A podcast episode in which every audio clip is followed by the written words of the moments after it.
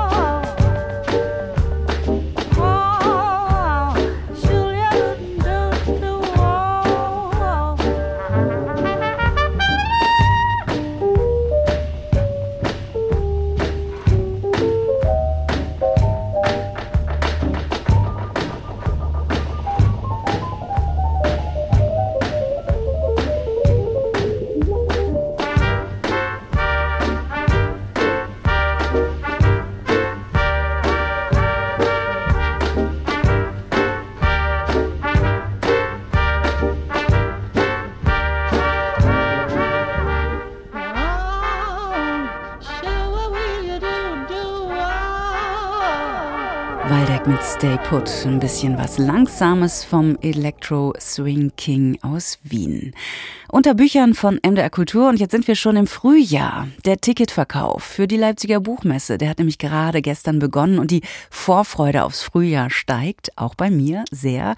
Aber ein bisschen Wehmut ist auch dabei, denn Oliver Zille, der Buchmessedirektor, der wird nicht mehr mit dabei sein zum Jahresende, das kündigte er schon im Juni an, ist Schluss. Morgen am Donnerstag ist nun sein letzter Arbeitstag, äh, vermuten wir, denn er selbst, der schweigt seit dem 29. Juni und sein Arbeitgeber, die Leipziger Messe GmbH, sowieso, die nicht einmal Zilles letzten Arbeitstag offiziell bestätigen will. Was ist da eigentlich los und äh, wieso nimmt Oliver Zille seinen Hut? So grübeln viele in den Medien und die, die Oliver Zille jahrzehntelang bei der Leipziger Buchmesse als deren Direktor erlebt haben. Auch mein Kollege Andreas Berger. Warum der überraschende Abschied mit 63 nach 35 Jahren bei der Leipziger Messe? Ist auch die Ankündigung über fünf Monate her, die Überraschung darüber ist geblieben. Denn wie hieß es, als er im Herbst in Frankfurt am Main vom Börsenverein des deutschen Buchhandels geehrt wurde? Wer Leipziger Buchmesse sagt, denkt Oliver Zille. Wir haben ja diese hohe, höchste Auszeichnung Förderer des Buches. Und wenn sich diese Auszeichnung wirklich organisch für jemanden ergibt, dann gehört zu diesen Menschen ganz sicher Oliver Zille, denn er hat ja nicht nur die Leipziger Buchmesse immens weiterentwickelt, sondern er hat im wahrsten Sinne das Buch gefördert. Karin Schmidt-Friedrichs, die langjährige Verlegerin, die seit Herbst 2019 Vorsteherin des Börsenvereins ist, kennt den ein halbes Jahr älteren Leipziger seit vielen Jahren. Umso größer ihr Erstaunen, nach wie vor, dass sie die Leipziger Buchmesse 2024 nicht mehr mit Oliver Zille bestreiten wird. Wissen Sie, es gibt so Nachrichten, die erreichen einen und man denkt, das kann nicht wahr sein. Und dann braucht es, selbst bei meiner, glaube ich, halbwegs vorhandenen Prozessorgeschwindigkeit im Hirn, einfach Tage, bis man das halbwegs versteht. Und ich glaube, ganzwegs verstehe ich es immer noch nicht. Damit ist sie keinesfalls allein. Live Greinus vom Verlag Wohland und Quist in Dresden und Berlin ansässig weiß gar nicht genau zu beschreiben, wie groß die Lücke ist, die Oliver Zille hinterlässt die ist riesengroß. Also ich finde dafür gar keine Worte, weil es natürlich erstens überraschend kam, wenn Oliver Zille geht und das steht natürlich im Raum, dass irgendwann immer ein Schlusspunkt gesetzt werden muss, äh, sei es durch Wende, dann hätte ich irgendwie erwartet, dass dann langsam eine Nachfolgerin, ein Nachfolger herangeführt wird. Dieses plötzliche Weggehen, was da in Frühsommer bekannt gegeben worden ist, das hat uns irgendwie alle bestürzt und ich sehe niemanden, der diese Lücke auch füllen kann. Das sind große Fußspuren, die er hinterlassen wird. Insofern ist es natürlich sehr, sehr schwierig für Nachfolger und in dem Fall ja auch eine Nachfolgerin, diese Abdrücke zu füllen. Er hatte einen sehr persönlichen, einen sehr nahbaren Stil. Das macht es umso schwerer, jetzt ihn nicht mehr in dieser Position zu wissen. Wie zuvor Live Greinus bedauert auch Klaus Kowalke, Inhaber der Chemnitzer Buchhandlung Lessing und Company, dass Sille ab Januar nicht mehr Direktor der Leipziger Buchmesse sein wird. Alle, die ich in den letzten Tagen zu Oliver Zille befragte, erinnern sich, und das sagt auch etwas über den Befragten, gern und genau, wann und wie sich ihre Wege kreuzten. So auch Börsenvereinschefin Karin Schmidt-Friedrichs. Ende der 90er, da wurde ich in eine Jury und dort als Vorsitzende berufen. Und diese Jury tagte in Leipzig. Und Oliver Zille ließ es sich nicht nehmen, dieser Jury begeistert und enthusiastisch Leipzig zu zeigen. Und ich habe selten jemanden erlebt, der so für seine Stadt brannte und ehrlich gesagt hat es mich sofort angesteckt. Auch Zillis rundum Buch Begeisterungsbacillus im Bücherfrühling in Leipzig besonders ansteckend, aber absolut heilsam für alle, die gern lesen. Ein oft in Zeitungen oder im Fernsehen zu sehendes Bild, der Direktor der Buchmesse unter vielen, vielen Menschen. Eine Momentaufnahme, die auch der Schriftsteller Ingo Schulze bestätigen kann. Ich sehe ihn immer sehr freundlich, lächelnd auf ein zukommt. Ob das jetzt vor einer Lesung ist, nach einer Lesung ist, ob das bei einer Preisverleihung ist oder wenn man sich zufällig in den Gängen der Messe, wo sich ja alles irgendwie aneinander vorbeischiebt, mehr schiebt, als dass man geht. Und er hatte immer so etwas ganz Offenes und ich hatte auch den Eindruck, er kennt alle Autorinnen und Autoren und alle Buchhändlerinnen und Buchhändler. Also es war ein Wunder, dass er überhaupt vorwärts kam. Dank ihm aber die Leipziger Buchmesse nach der Wiedervereinigung. Das 1991 auf Initiative des Club Bertelsmann gegründete Lesefest Leipzig liest erblühte unter Zilles Führung als zunächst Verantwortlicher der Buchmesse ab 1993 zum größten Literaturfestival Europas. Ist Ingo Schulze wichtig herauszustellen dass es eine enorme Leistung ist, etwas, das es bis 89 gab, in die Zeit nach 90 zu retten, das kennt man ja von allen anderen Dingen, was da für Gräben zu überwinden waren. Und ich muss auch sagen, dass die Leipziger Buchmesse nach 90 und fast dann mit jedem Jahr mehr zu einem Lesefest ausgewachsen. Das ist noch etwas ganz anderes im allerbesten Sinne geworden, was, glaube ich, keiner, der mit Büchern zu tun hat, in Deutschland missen möchte. Solange sich Astrid Böhmisch, die den meisten unbekannte Nachfolgerin Oliver Zillis, in Schweigen hüllt, ist es völlig verständlich, dass die Frage, wie geht's weiter, im Raum steht. Was alle, mit denen ich sprach, eint, dass sie sehr genau wissen, wie es nicht mehr sein wird. Ingo Schulze. Ich hatte ja das große Glück 2007, da den Preis der Leipziger Buchmesse zu bekommen.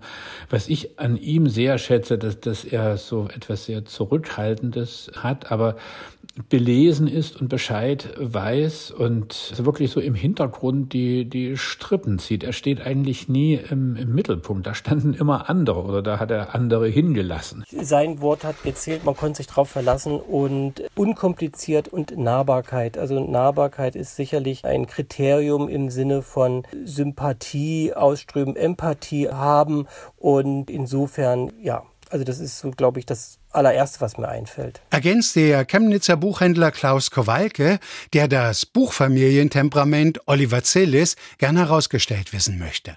Schreibende, Verlegende, Vermittelnde, Verkaufende und Lesende. Nur alle zusammen machen die Buchmessefamilie Zillis aus.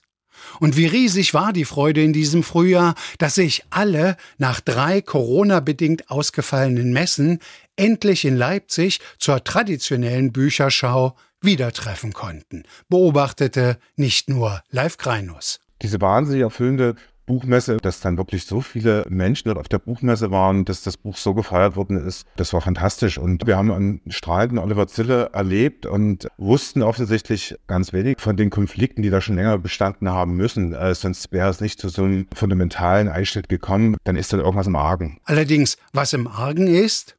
Oliver Zille schweigt dazu und die Messe GmbH erst recht. Grundsätzliches muss es sein. Etatstreitigkeiten machten die Runde, Tarifeingruppierungen sollen für Unmut gesorgt haben und, am wahrscheinlichsten, grundlegend unterschiedliche Auffassungen über das zukünftige Profil der Leipziger Buchmesse. Mutmaßt nicht nur Live Greinus vom Verlag Wohland und Quist. Wenn man weiß, dass die Buchmesse an sich ein Umsatzbringer ist, dann ist es nach wie vor unverständlich, dass ein profitables Buchmesse mit dem erfolgreichen Buchmessedirektor, dass das irgendwie zu Bruch geht. Und die Buchmesse, so wie Oliver Zille sie betrieben hat, nämlich nicht nur als irgendwie kommerzielle Veranstaltung, sondern wirklich als ein Ort der Debatten, des Blicks gen Osten, der Verständigung, ein wirklich fantastischen Ort. Und den jetzt irgendwie anders zu bestücken, damit da vielleicht noch ein bisschen mehr Gewinn rausspringt, das finde ich so grundsätzlich falsch. Und da muss man auch wirklich die Frage stellen, ist die Buchmesse dort richtig verankert? Also darf ein Freistaat Sachsen und die Stadt Leipzig einfach über dieses große Refugium entscheiden. Das ist ein großes ostdeutsches Thema. Da ist der Schriftsteller Ingo Schulze ganz bei ihm. Für mich ist Leipzig wirklich unantastbar. Dann hätte das Frühjahr keinen Höhepunkt. Das rankt sich ja sehr, sehr vieles um die Leipziger Messe herum und auch der Preis ist ja sehr, sehr wichtig und auch das, was gerade in Richtung Osteuropa geschieht und auch die, die Antiquariatsmesse und, und, und. Wenn man sich jetzt denkt, das würde ausgestrichen werden, also da würde ein Riesenloch klaffen, vielleicht eine Grube, in die wir reinfallen, ja. So wie es bisher mit Oliver Zille als Direktor war, wird es wohl nicht bleiben, vermutet der Chemnitzer Buchhändler Klaus Kowalke das kann gut sein, dass sich Strukturen verändern werden. Ne? Also in, insofern, man muss jetzt gucken, was hat die neue Direktorin sozusagen für Ideen? Übernimmt sie Formate oder kreiert sie neue Formate? Das sind alles Fragen, auf die wir neugierig sind und ja, mal gucken, wie sich das entwickelt. Ich kann es nicht einschätzen. 30 Jahre prägte Oliver Zille mit seinem Team den Leipziger Bücherfrühling. Als Direktor in Erinnerung bleiben wird er Live Kreinus als einer, der wirklich brennt für seine Sache, der es schafft, die richtige Ansprache zu finden. Und so habe ich eigentlich immer erlebt. Also konzentriert, nie klagend, immer positiv strahlend, immer wahnsinnig engagiert. Also gefühlt immer die Ärmel hochgekrempelt, obwohl er natürlich immer mit Fliege unterwegs ist, aber also wirklich ein Zupacker und Macher. Zumindest reagierte der Börsenverein des deutschen Buchhandels mit Karin Schmidt-Friedrichs an der Spitze sofort auf Oliver Zillis Abschiedsankündigung und würdigte seine Verdienste mit der Ehrung als Förderer des Buches und die Messe GmbH Leipzig als Stadt und der Freistaat? Alle drei sollten überlegen, ob ihrerseits schon der letzte Punkt unter die Buchmessedirektorenbiografie Oliver Zillis an dessen letzten Arbeitstag diese Woche zu setzen ist. Annika Bach, die Wahlleipziger Verlegerin und Geschäftsführerin der Verlagsgruppe Seemann Henschel, weiß gleich mehrere Gründe, warum nicht. Oliver Zille hat es mit seiner drei Jahrzehnte andauernden Leitung der Buchmesse und mit dem Festival Leipzig liest einfach geschafft, diese ostdeutsche Stadt Leipzig nach der Wende alljährlich mit Literatur, mit offen geführten Debatten positiv in den gesamtdeutschen Diskurs einzuschreiben. Und das ist eine kulturelle und auch gesellschaftliche Leistung, die durchaus mit dem Engagement eines Kurt Masur für die Stadt Leipzig zu vergleichen ist. Oliver Zille. Er wird fehlen, der scheidende Buchmessedirektor. Das Herz der Messe, der Kopf, wie man es nimmt. Das war ein Beitrag von Andreas Berger.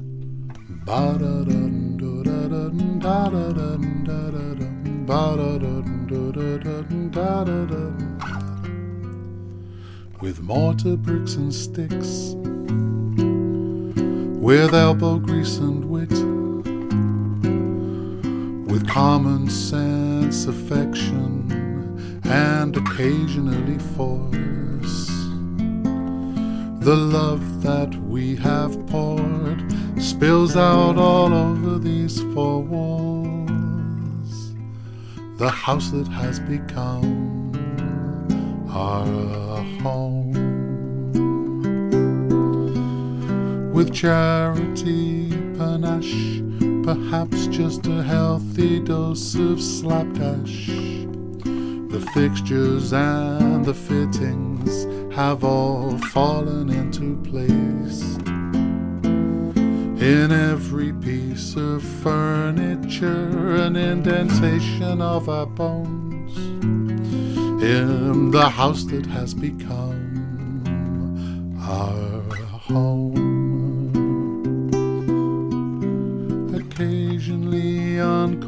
Dark nights I walk imaginary ducks around the houses in the neighborhood for hours and hours and hours, imagining if I could just walk in on any life, the only door I'd open would be ours.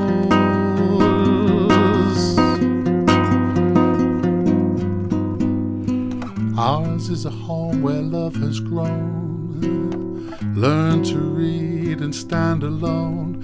There's a corner for the tantrums and a chimney for the heat. A drain pipe for the tears that we have shed for those who've flown from the house that has become.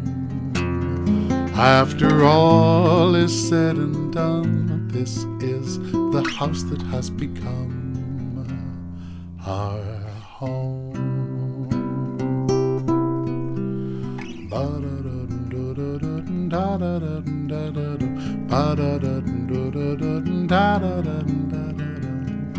Ours is a home, somewhere to call your own. Walls,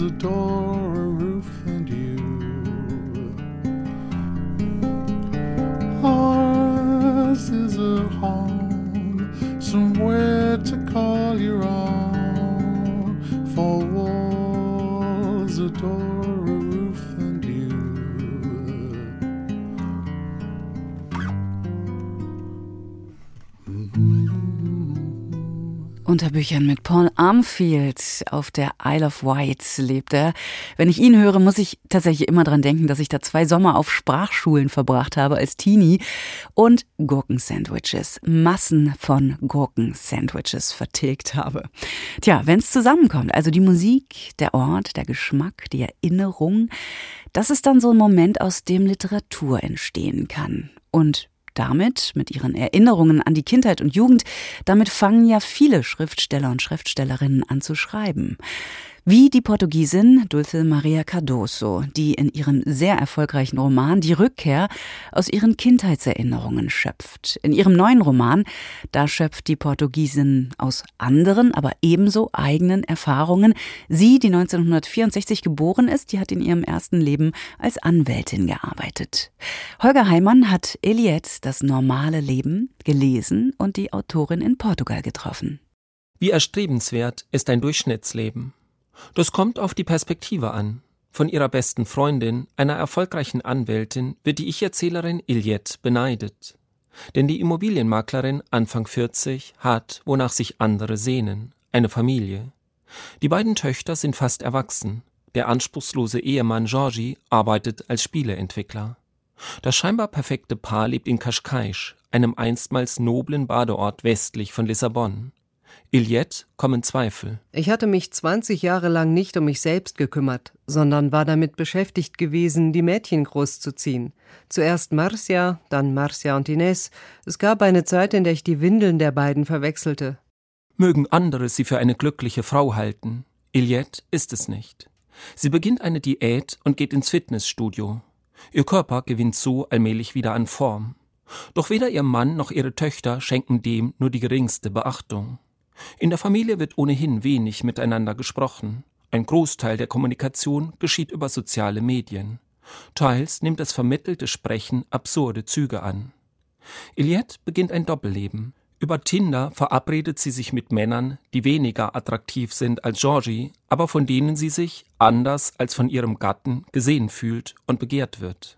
Das Ficken mit anderen Männern, das echte Ficken und nicht nur in meinem Kopf, erforderte jedoch auch echte Lügen. Was ich tat und wohin ich ging, konnte nun von anderen beobachtet werden und spielte sich nicht mehr nur in meinem Kopf und auf meinem Mobiltelefon ab. Iliettes Existenz bleibt durchschnittlich. Sie wolle gar kein anderes Leben, sondern ihres nur renovieren, sagt die Ich-Erzählerin einmal.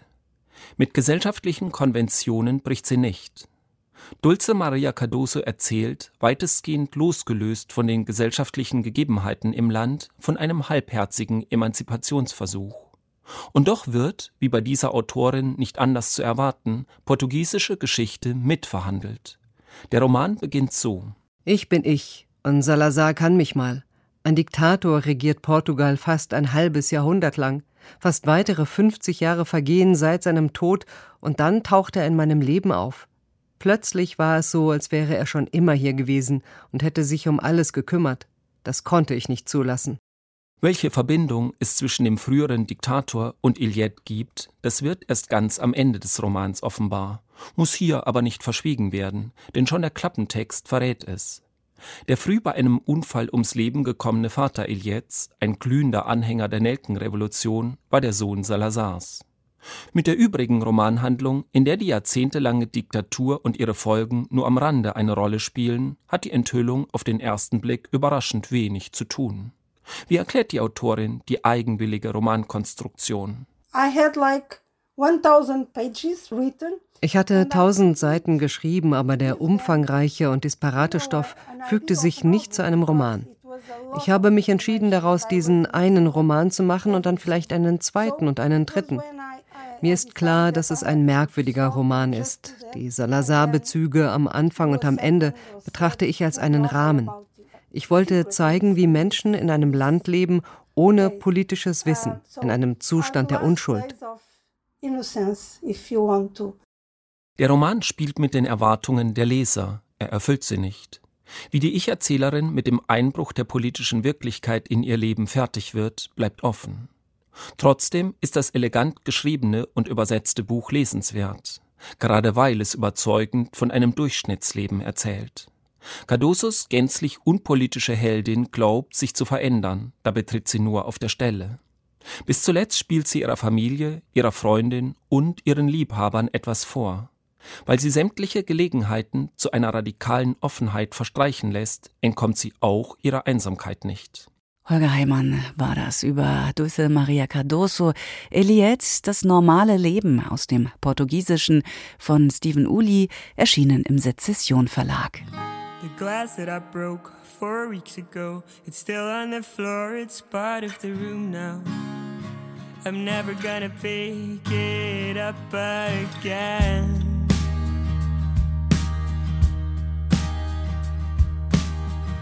The bed is still cold, or so I've been told. By the old second guess that still whispers. I guess I still listen to it again.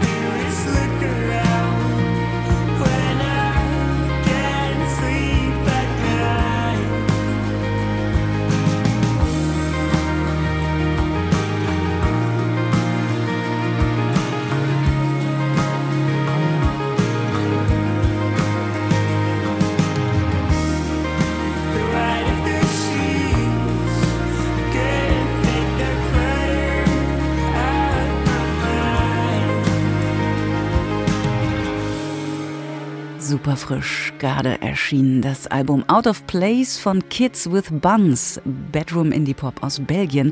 Und ich weiß nicht, ich finde, man hört's immer, wenn was musikalisch aus Belgien kommt, ob jetzt Warhaus oder Sita Swoon oder Deus. Das hat so, ja, sehr es erstmal glatt daherkommt, immer irgendwo eine Ecke, eine Kante, was leicht sperriges. Und das mag ich sehr gerne. Kids with Buns. Hier mal als persönliche Empfehlung. Unter Büchern die Literatur bei MDR Kultur. Ja, das hat man selten. Ein literarisches Großwerk, ein literarischer Schatz wird gehoben. Derart selbstbewusst bewirbt der Berliner Verlag Galliani eine in fünf Bänden erscheinende Romanfolge des Italieners Andrea Giovene. Dieser Autor, der lebte von 1904 bis 1995. Er wurde kurzzeitig sogar für den Literaturnobelpreis gehandelt. In Italien ist seine fiktive Autobiografie des Giuliano di San Severo zwischen 1966 und 1970 erschienen. Sie wurde in mehrere Sprachen übersetzt, aber noch nie vollständig ins Deutsche. Inwiefern es sich nun bei der ersten komplett auf Deutsch vorliegenden Übersetzung tatsächlich um ein Großwerk handelt, das wollte Michael Ernst herausfinden, der sich in diesen literarischen Schatz hineingelesen hat und auch mit dem Übersetzer des insgesamt rund anderthalbtausend Seiten umfassenden Konvoluts sprechen konnte, mit dem 1942 geborenen Mosche Kahn.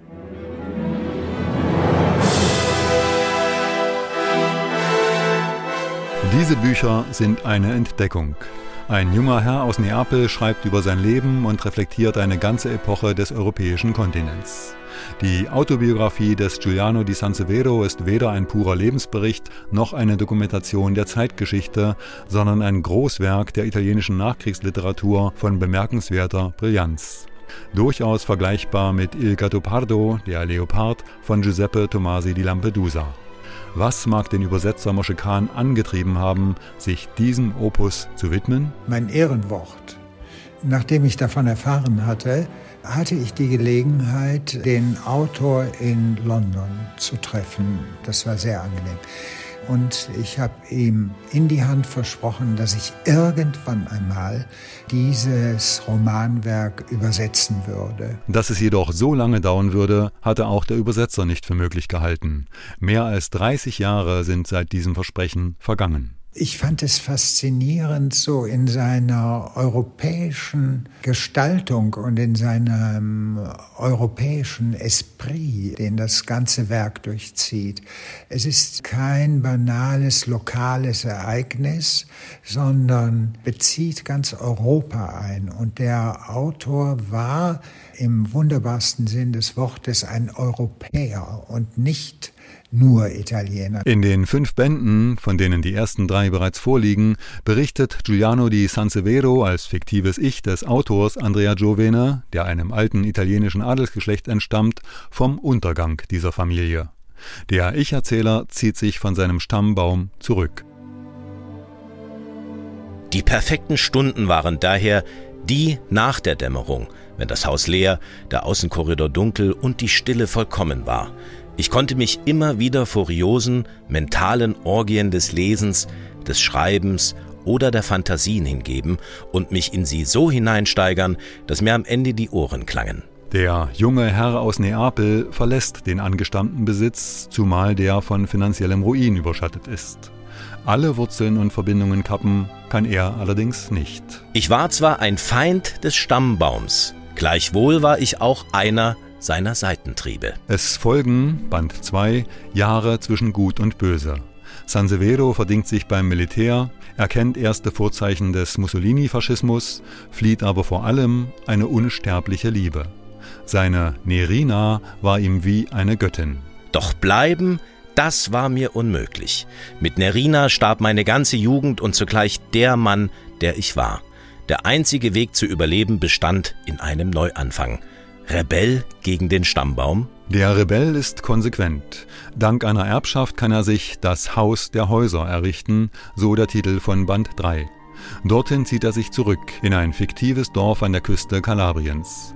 Als aufgrund von archäologischen Funden dann bald die lang ersehnte Straße in diesen bislang abgeschiedenen Ort gebaut wird, bleibt nichts mehr, wie es war.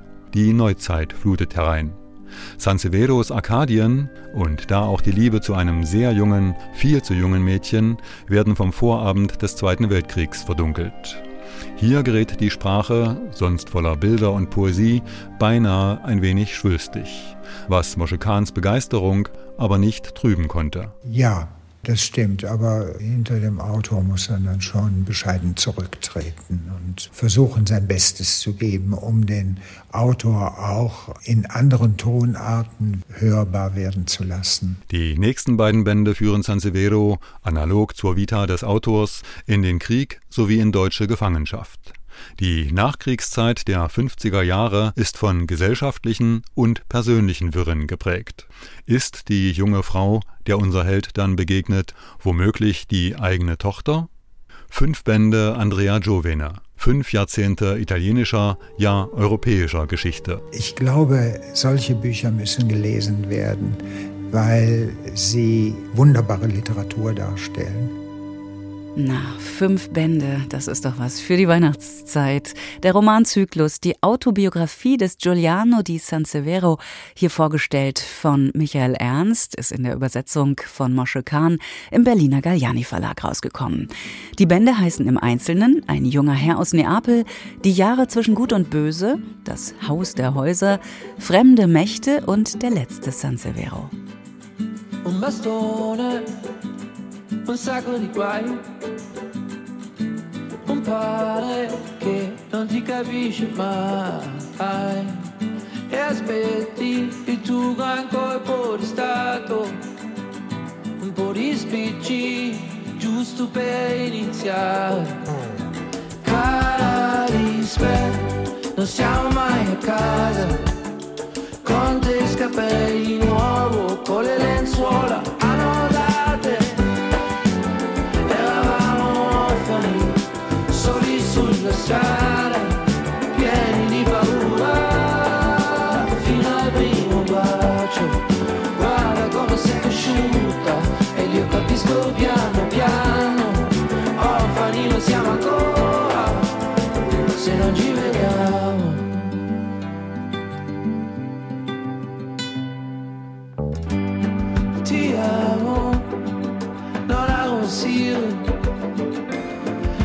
sai tu, da quando eravamo bambini, non siamo stati i primi, non lo vuoi sentire nominare, per tutti i tipi soli davanti alla porta, c'è un cartello, non ne osservare, cara rispetto, non siamo mai a casa, con te scapperei di nuovo, con le lenzuola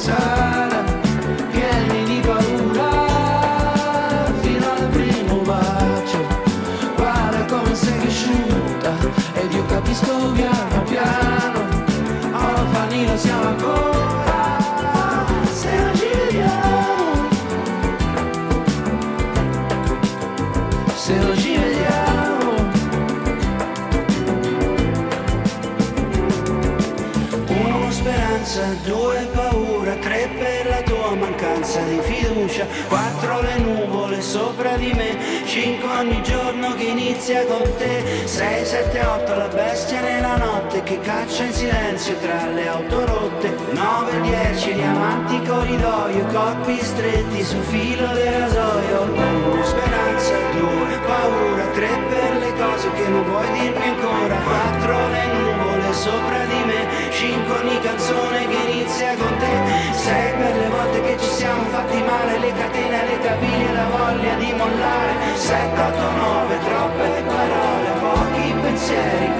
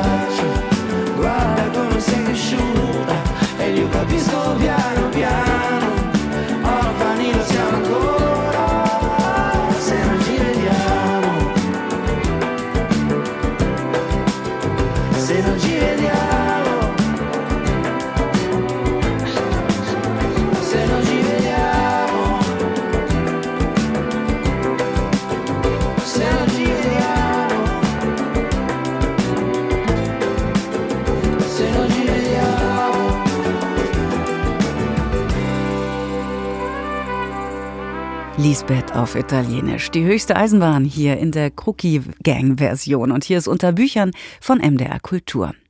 An diesem Thema kommt niemand vorbei und es ist gut zu lesen, dass es auch anderen so geht mit dem Alter. Über dieses gesellschaftlich allzu oft verdrängte Phänomen hat die französische Philosophin und Historikerin Laure Adler nun ein Buch geschrieben, das in Frankreich mit 100.000 verkauften Exemplaren ein großer Bestseller war. Die Reisende der Nacht über das Altern. Sky Nonoff hat's gelesen.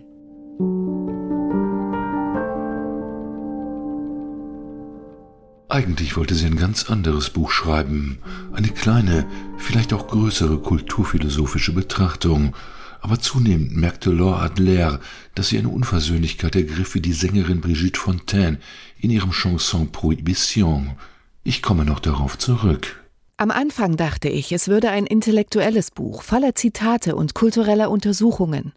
Doch schnell wurde mir klar, dass es um einen gesellschaftlichen Kampf geht. Das Alter wird mehr und mehr zu einer Krankheit. Es wird demokratisch und leise dämonisiert, ohne dass irgendjemand daran Anstoß nimmt.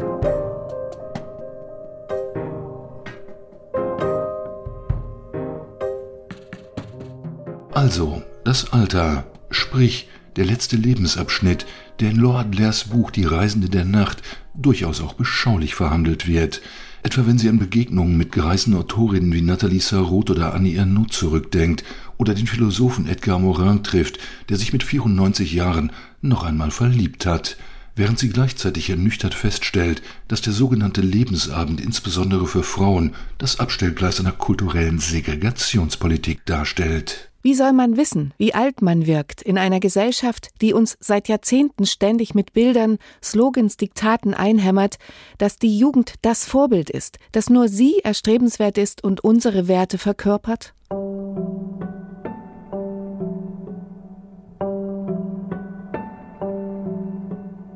Ein trostloser Gedanke, zumal Adler einst selbst zu einer Generation gehörte, die den Abschied von den Großeltern kaum behutsamer vollzog als die Selbstoptimierungsjugend unserer Tage. Wir glaubten, die Avantgarde zu sein. Wir hielten uns für die Wächter der kommenden Welt. Und die Alten waren überflüssig. Sogar die, die wir bewunderten, wie Jean-Paul Sartre, der angerempelt wurde, als er die Sorbonne betrat, weil er ein alter Mann war. Professoren, ihr seid alt, eure Kultur ebenfalls.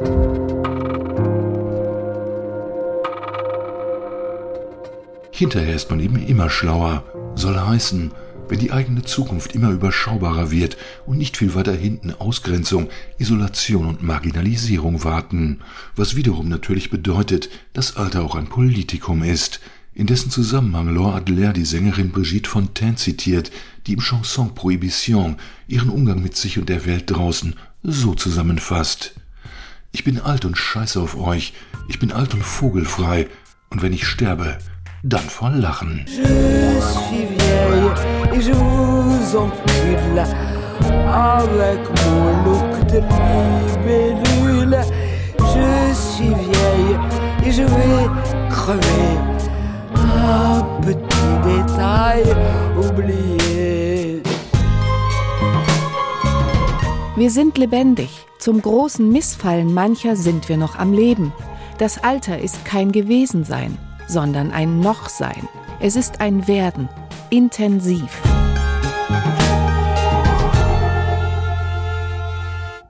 Das Altern und das Alter, beides gehört zu jeder Lebensgeschichte, und Laura Adler, eine Frau von 73 Jahren, hat in ihrer lesenswerten Phänomenologie noch einen Tipp am Rande. Keine große Geschichte daraus zu machen. En passant zitiert sie Simone de Beauvoir. Erkennen wir uns in diesem alten Mann, in jener alten Frau. Das ist unerlässlich, wenn wir unsere menschliche Situation als Ganzes akzeptieren wollen. Und darin besteht die generationenübergreifende Pointe ihres Buches, die man seltsamerweise erst in reiferen Jahren versteht, dass die Jungen von heute die Greise von morgen sind.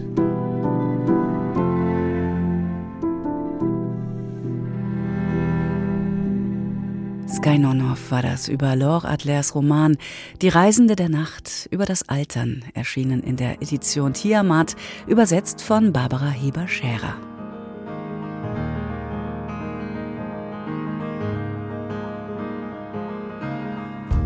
I'm old at sea where no one can bother me or guard my roots. If only for a day, just me and my thoughts. Sailing far away, like a warm drink, it seeps into my soul.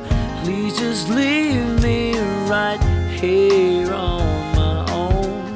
Later on, you could spend some time with me if you want to. Oh, see.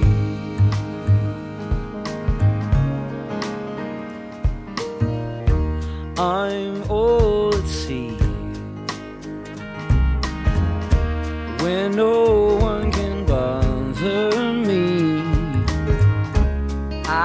sleep by myself. I drink on my own. I don't speak to nobody. I gave away my phone like a warm drink. It seeps into my soul. Please just leave me right here on my own. Later on, you could spend some time with me if you want to. Oh,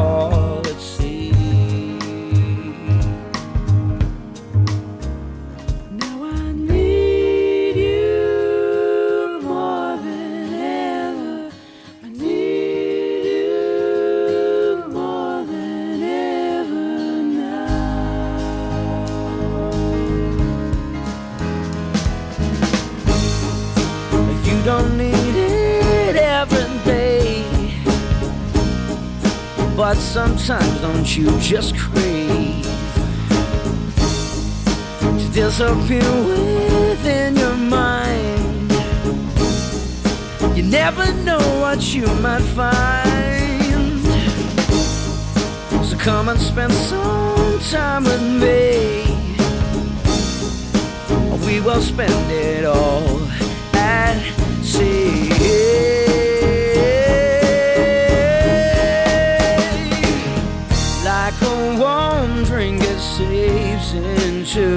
my soul.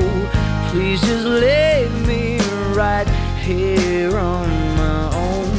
Later on, you could spend some time with me if you want to. Oh, let's see.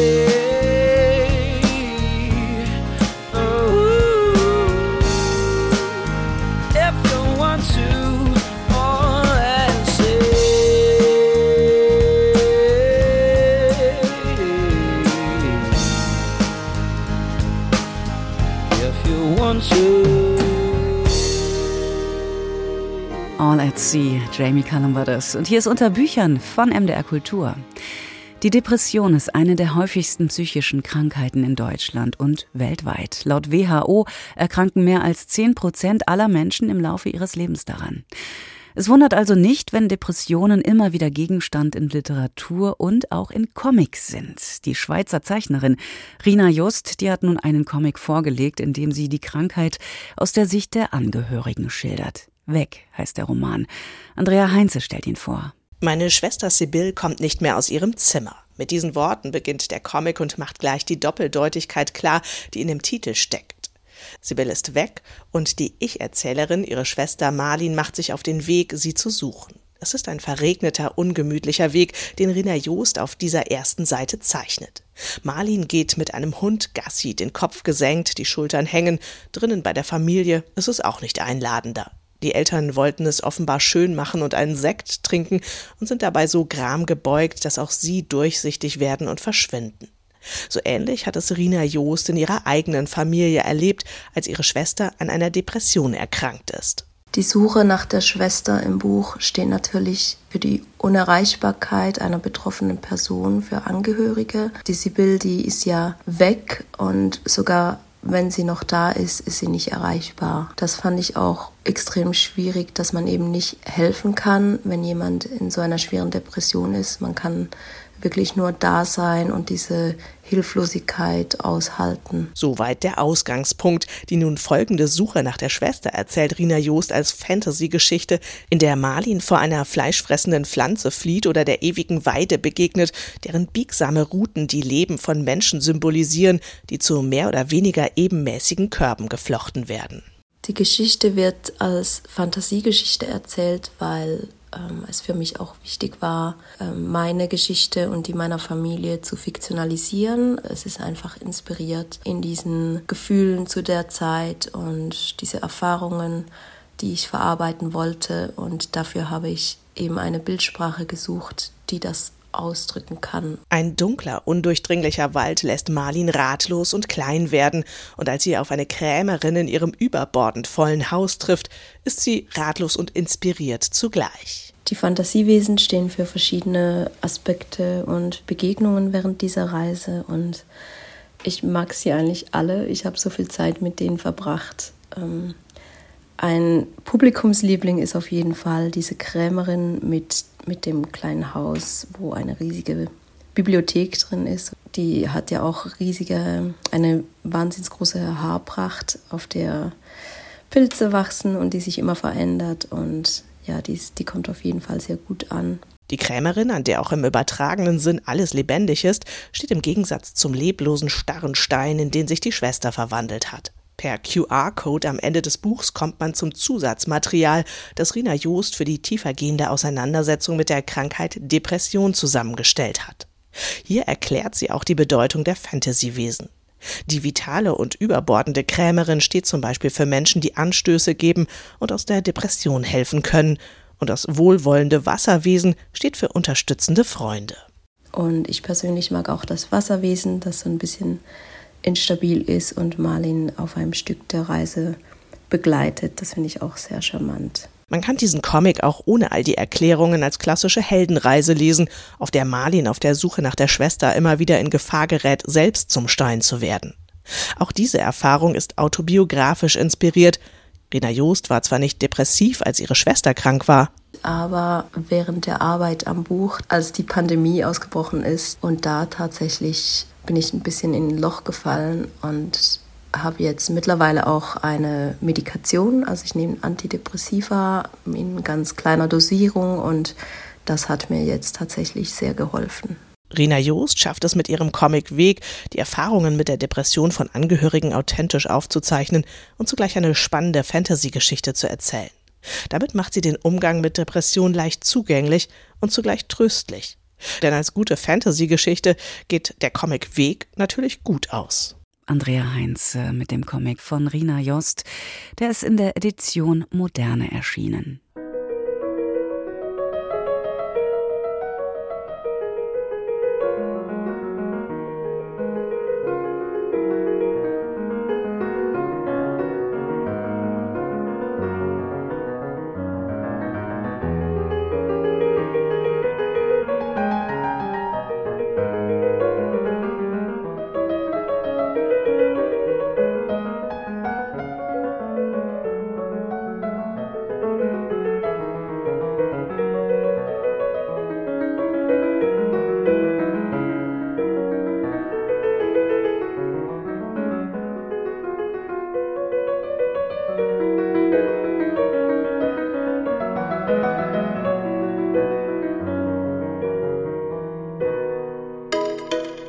Von hier, für da. Gedichte für die Gegenwart. Poetologie eines bevorstehenden Unglücks. So heißt unser Gedicht heute in Unterbüchern und damit stellen wir die 1986 in Erfurt geborene Anne Martin vor. Inzwischen lebt sie in Greifswald und veröffentlichte 2022 den Gedichtband Sollbruchstellen, erschienen bei der Parasitenpresse in Köln. 2023 erhielt sie den Literaturpreis des Landes Mecklenburg-Vorpommern. Und hier ihr Gedicht von ihr selbst gelesen. Poetologie eines bevorstehenden Unglücks. Das Geräusch, wenn man Glascontainer leert, alle Farben zusammenkippt, als wäre am Ende egal, wie die Dinge geordnet lagen, sich distinktes Scherben von Gewürzgurken, Hustensaft und Wein als dröhnendes Geröll entlädt, Schädeltektonik zum Wanken bringt, hinter der Stirn, zwischen den Ohren alles über mir zusammenbricht? Die Altersflecken der Buschwindröschen, dass man die Gorgo nie wird streicheln können. Nicht zu wissen, was dein Schlaf dir träumt. Nicht wissen, wie Seelen überwintern. Laubhaufen, Fotoalben oder Dendriden, wie ich satt werden soll, seit du nicht mehr isst so laut der Wind, das Wasser und das Nichts. Anne Martin war das mit Poetologie eines bevorstehenden Unglücks. Eine Stunde Literatur von MDR Kultur unter Büchern jeden Mittwoch hier im Radio und in der ARD Audiothek. Und heute am Nikolaustag ging es hier um Literatur aus Spanien, Italien, Frankreich und der Schweiz. Und wir haben nochmal gewunken dem scheidenden Buchmessedirektor Oliver Zille, der ab dem kommenden Jahr in Leipzig sehr fehlen wird. Ich wünsche Wärme und gutes Zeilenziehen. Ahoi, sagt Katrin Schumacher. Dirty old river, must you keep rolling, flowing into the night? People so busy, make me feel dizzy. Taxi lights shine so bright. And I don't,